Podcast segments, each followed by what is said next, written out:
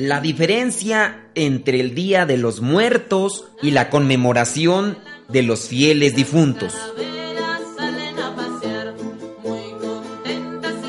El Día de los Muertos no es lo mismo que la fiesta de todos los fieles difuntos. Aunque pareciera que es la misma idea, esta dista mucho de serla. Primero hay que tener presente que la celebración de los muertos viene a ser una tradición cultural donde se recuerda a los que ya murieron y se dedican altares donde colocan fotos, flores y la comida que tanto gustaba en vida la persona recordada. Esta tradición, según los historiadores, se da principalmente en México, 1800 años antes de Cristo. Podemos suponer que las celebraciones de ahora no son nada o no son en nada parecidas a la de los orígenes, pero sí sabemos que los muertos eran tomados muy en serio en la idea de los orígenes de los tiempos según las creencias antiguas. En otra palabra más dominguera, sería en la cosmología de los antepasados. La muerte fue, para muchos de los pueblos mesoamericanos, de gran importancia dentro de su sistema de creencias. La ofrenda del Día de Muertos es una mezcla cultural donde los europeos pusieron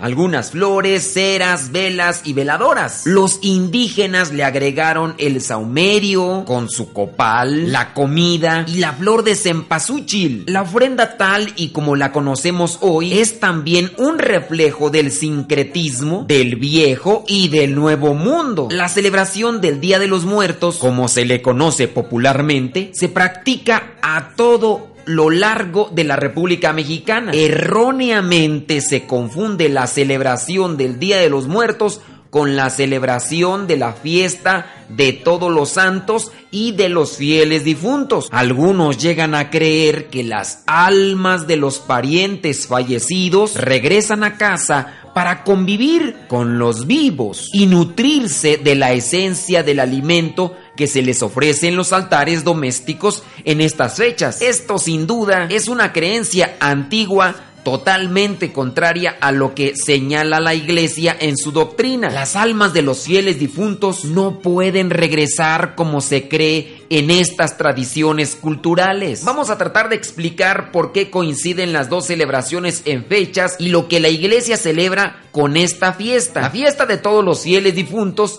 fue instituida por San Odilon, monje benedictino y quinto abad de Cluny en Francia el 31 de octubre del año 998. Este santo exhortaba a sus monjes a rezar de modo especial por los difuntos. A partir de ahí se comenzó a extenderse la costumbre de interceder solamente por los difuntos y llegó a convertirse en lo que San Odilon llamó la fiesta de los muertos. En los países de cultura anglosajona o de herencia celta se celebraba la víspera de la fiesta de todos los santos el 31 de octubre. Pero en los países de cultura mediterránea, el recuerdo de los fieles difuntos y la atención a la muerte se centra el 2 de noviembre. El primero de noviembre, día de la fiesta de todos los santos, la iglesia nos manda echar en este día una mirada al cielo, que es nuestra futura patria. Se recuerda a todos aquellos que ya están ante la presencia de Dios y que no son recordados como los santos canonizados. Y es que hay millones que ya han llegado a la presencia de Dios. Muy seguro, una mayoría no llegaron de forma directa, quizá pasaron por el purgatorio, pero al final lograron estar ante la presencia de Dios. Los santos canonizados son aquellos que en esta vida, con su forma de vivir, enseñaron a otros el camino al cielo. Por eso la iglesia los canoniza y por eso nos los presentan como ejemplos, como modelos, para poder buscar imitar sus virtudes y seguir muy de cerca a Jesucristo. El 2 de noviembre es el día de los fieles difuntos. Aquí la iglesia invita a rezar por todos aquellos que ya murieron, pero que muy posiblemente no han alcanzado el gozo eterno. Quizá estén en el purgatorio y necesitan de nuestras oraciones. Por eso hay que pedir en las misas por ellos y rezar en todo momento por su eterno descanso. Al respecto, San Gregorio Magno afirma, si Jesucristo dijo que hay faltas que no serán perdonadas